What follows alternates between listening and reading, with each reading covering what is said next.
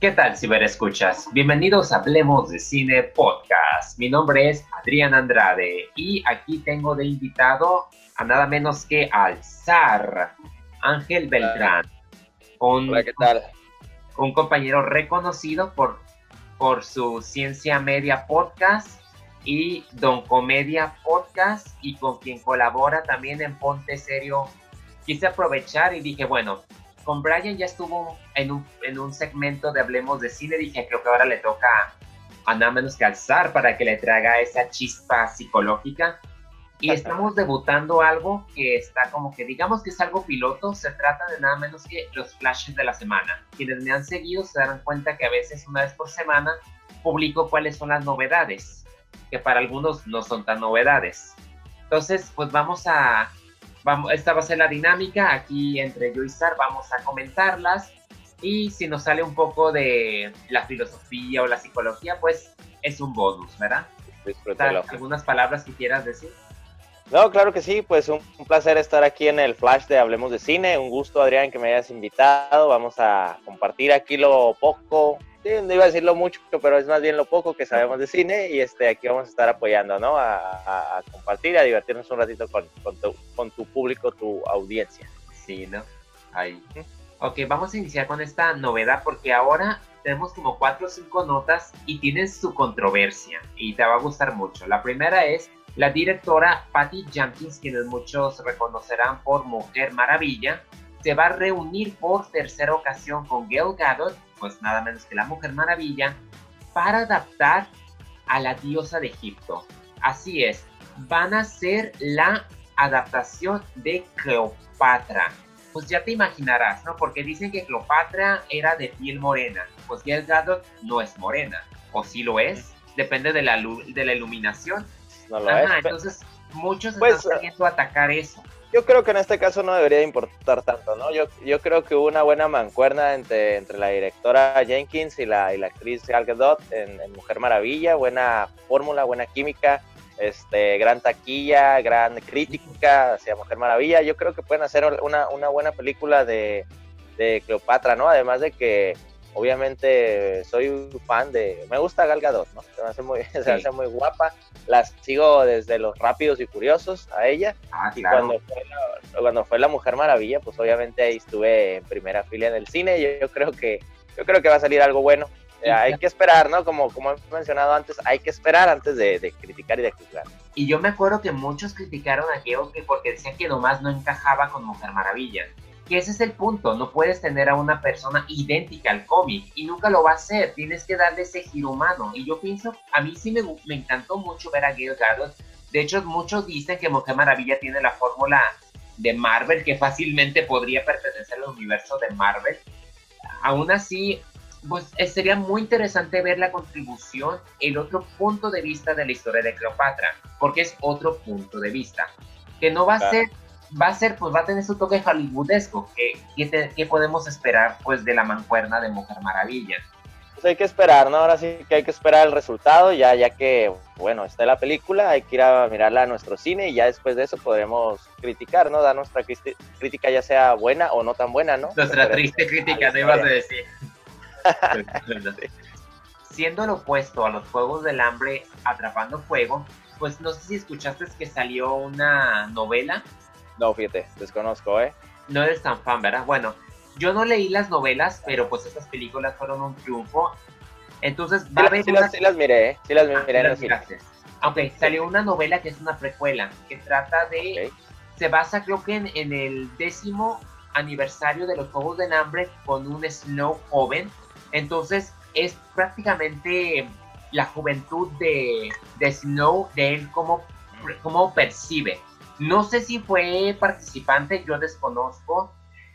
Van a sacar entonces, bueno, salió la novela, van a hacer la precuela, porque pues hay que sacarle dinero, ¿no? Después de todo, es una franquicia que dejó mucho dinero, ¿eh? Lamentablemente, las últimas entregas hizo menos de lo demás, pero porque desde un principio se lo dijimos, no debieron de haber separado la tercera en dos partes. Esto no es Harry Potter. La novela no tiene tanto como lo tenía Harry Potter y no tiene la misma audiencia y pues ese año competía con, con el despertar de la fuerza, entonces estaba difícil. Estaba complicado.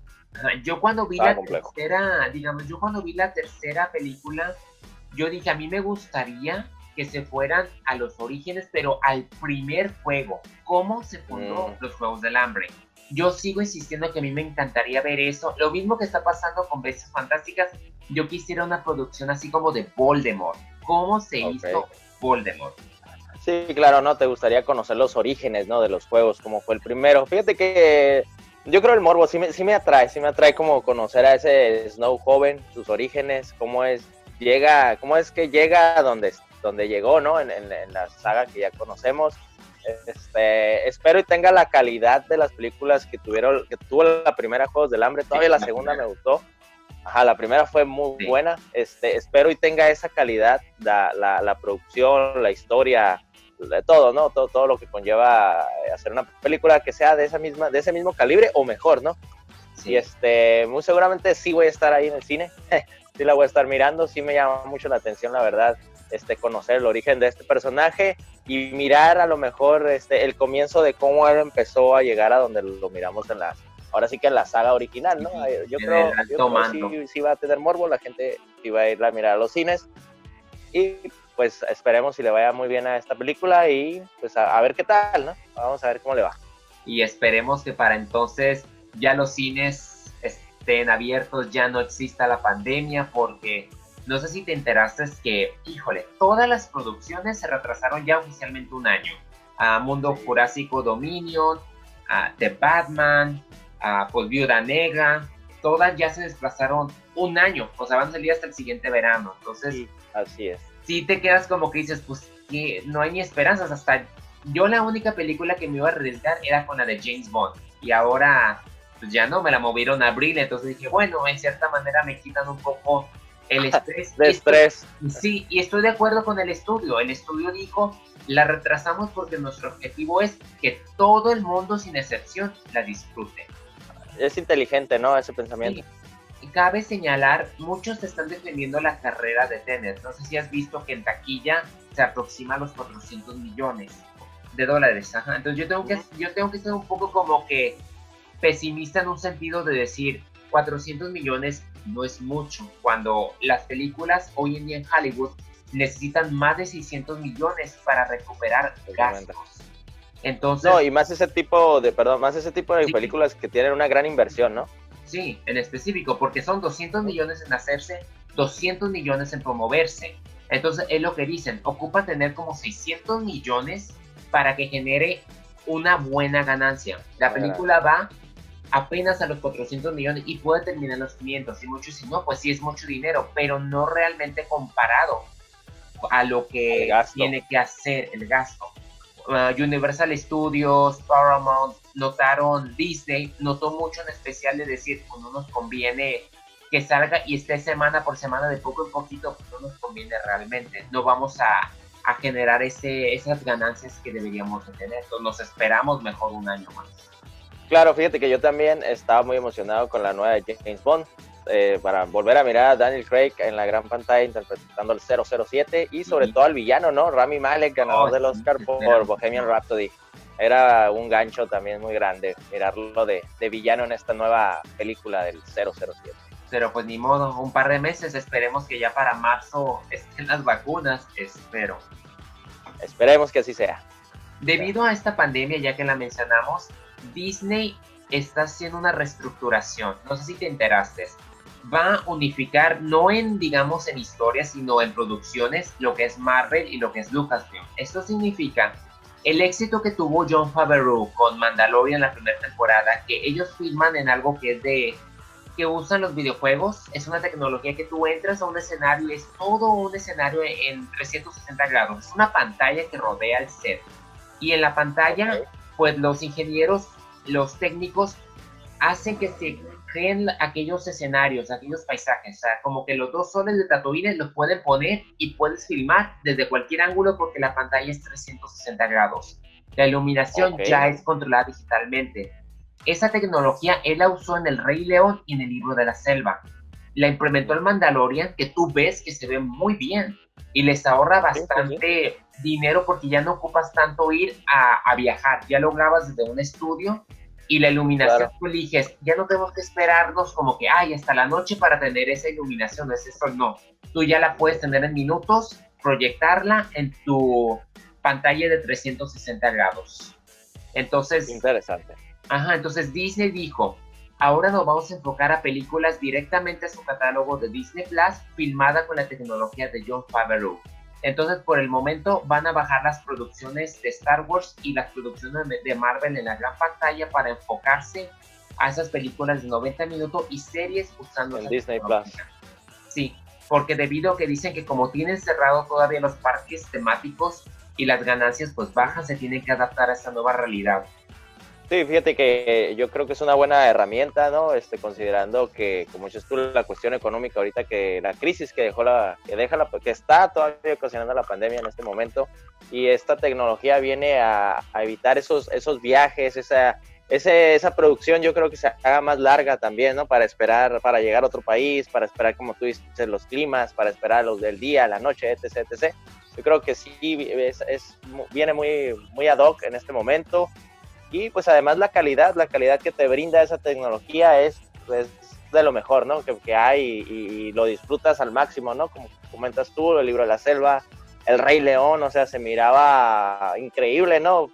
Parecía real todo, ¿no? El, el caso de Mandalorian, efectos buenísimos, o sea, no le, no le pide nada, absolutamente nada, ninguna otra película o serie con alto presupuesto o, en ocasiones este, reales, o sea, increíble, yo creo que sí hay que sacarle provecho y seguir eh, observando las, las, las, producciones nuevas, ¿no? Que vaya a arrojar Disney, Disney, Plus en los próximos meses con esta nueva tecnología.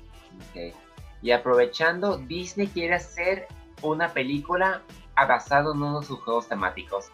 Hay otro, otro Pirata del Caribe. Sí. ¿Te imaginas cuál? ¿Cuál? ¿Cuál? A ver. Space Mountain. Ah, Space Mountain. La van a hacer película. No sé cómo, no tengo ni la menor idea de qué historia puedes meter, pero espero no sea como la de Battleship, que esa película es un ah, desastre total. Pero esperemos sea más ad hoc a piratas. Ojalá, ojalá sea por ahí, no se desvíe como dices tú y se hunda como Battleship, ¿no? Sí, sí, ojalá. Y bueno, el último flash se trata de. ¿A ti te gustó Max Max Fury Road?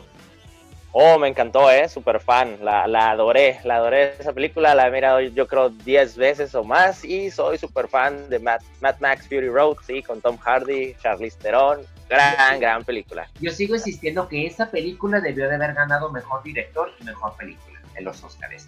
Se lo hubieran dado, estaba muy genial. Y viéndola, viéndola hoy en día, yo creo que no estamos tan distantes de esa realidad. Dios quiera, no suceda, toco madera. Pero, hay que tocar madera. Sí, pero sí me pongo a pensar. Pues van a sacar la historia de origen de Furiosa. Ah, sí, qué padre. Ya, ya lo dijo Miller, ya, ya empezó a trabajar en el guion y ya inclusive hay una nueva actriz porque no, no van a querer a Charlize Theron porque como tiene que ser una jovencita, pues ya sabes, Charlize prácticamente ya es una anciana. Entonces, ah, pero se mira muy bien, ¿eh? Yo sé, yo sé, lo digo. Era muy joven. Lo digo sarcásticamente porque. Ah, ok. Lo digo sarcásticamente porque a mí, a mí sí me enoja por decir que tiene de malo, o sea, con un maquillaje o con un efecto la pueden hacer ver joven. Claro pero pues no sé, no, no la quisieron contratar, porque ella puso en alto Furiosa, ella le dio esa vibra, entonces que llegue otra actriz jovencita. Ella es furiosa, Charlize Theron es furiosa. La actriz que la va a reemplazar se llama Anya Taylor Joy y fue la que aparece en Los Nuevos Mutantes. Sí, sí la conozco. Yo no estoy familiarizado con su trabajo, pero ¿tú crees que sí le da el gancho? Yo sé que es temprano y a lo mejor hay que darle hay que darle su tiempo, pero esto no es como, digamos, que decir, como Halden, ¿no? Que Halden Henrich entró al papel de hacer el papel de Han Solo, pues estamos hablando de 30, 40 años. Charlize Theron, mucho. o sea, no es tan, o sea, Charlize Theron no está tan vieja, pero, o sea, digo, tú, tú dices, tú la ves que ella podría a lo mejor hacer un buen trabajo como curioso. Pues mira, yo la conozco por la película de The Witch, La Bruja. Ahí conocí ah, a Anna Taylor Joy. Este, creo que sí es buena actriz, sin embargo, creo que Charlize Theron este, en, en, cuanto a belleza, a pesar de su edad, sí se la lleva por mucho a esta, a esta jovencita. Yo creo que Charlize Theron es parte de, del, del, gancho para que la gente vaya a mirar esta película, porque para, para mí ella es, ella es la furiosa, ¿no? Y es la razón. va a haber una película, de los orígenes, Y es la razón por la cual la película pegó en primer lugar, pegó por Charlize Theron en su papel de furiosa porque realmente ahí el principal era Max Max. Y pese a que Tom Hardy hizo un buen papel con todo respeto, porque no quiso imitar a Mel Gibson, pero sí lo homenajeó en cierto modo. Pero ahí quien terminó robando fue Charlize Theron como Furiosa. Furiosa no estaba estipulado, nadie se imaginó que ella se iba a volver en algo relevante, que iba a trascender. Nadie se esperó eso. Entonces, yo siento que si es un error, espero equivocarme.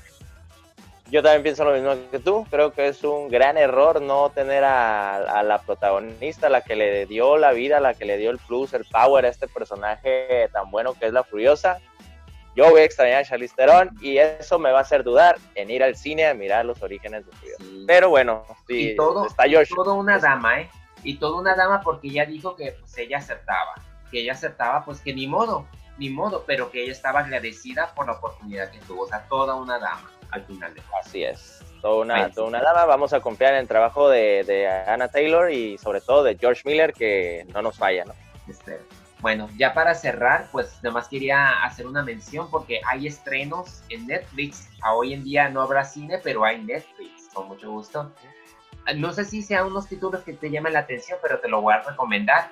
Ayer vi El juicio de los siete de Chicago. ¿La has visto? No tienes ni la menor idea. No tienes la menor idea. Aún no, aún no. Es la peli pero sí viste Red Social. Ah, sí, como no, Red Social, sí. El director Aaron Sorkin dirigió e hizo la historia de esta que es son hechos reales. El juicio de los siete de Chicago y sale Sacha Baron Cohen y Joseph Gordon-Levitt y el Eddie Redmayne, el ganador del Oscar.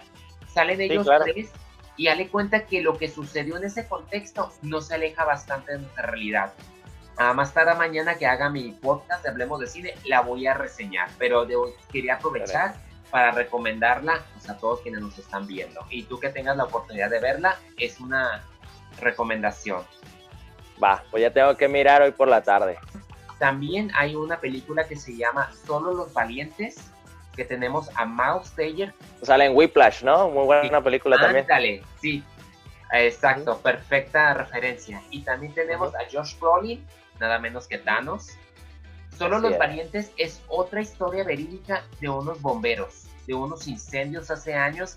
No quiero decir mucho, nomás quiero decir que fue un estreno del viernes pasado. Es recomendable, es muy emotiva y te muestra el trabajo de, de estos bomberos, porque son, está basada en las personas reales. Perfecto, pues estamos al pendiente y vamos a, vamos a, darle play a esas, a esas recomendaciones este día.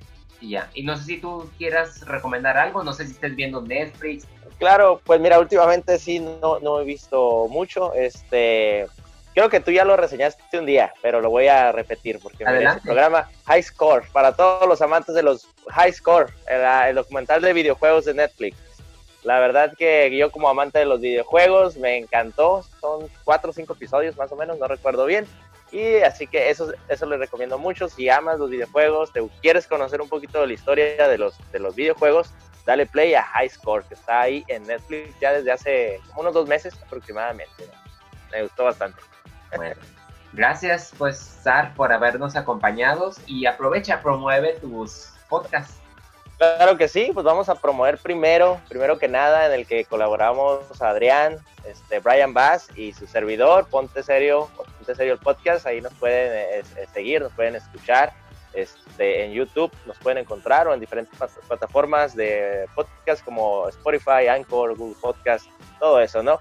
Eh, tenemos Don Comedia, el podcast también, muy bueno, ese sí es más larguito, menos de 20 minutos. Y te lo recomiendo, te lo recomiendo muy divertido. Este, cada sábado nos pueden encontrar igual en Spotify, Google Podcast, Anchor, este, en todas las, las plataformas de, podcast, ahí, ahí nos pueden encontrar, así que denle play y próximamente estaremos eh, de regreso con Ciencia a Media. Así que denle play y pues síganos escuchando, síganos mirando y estamos, estamos en contacto.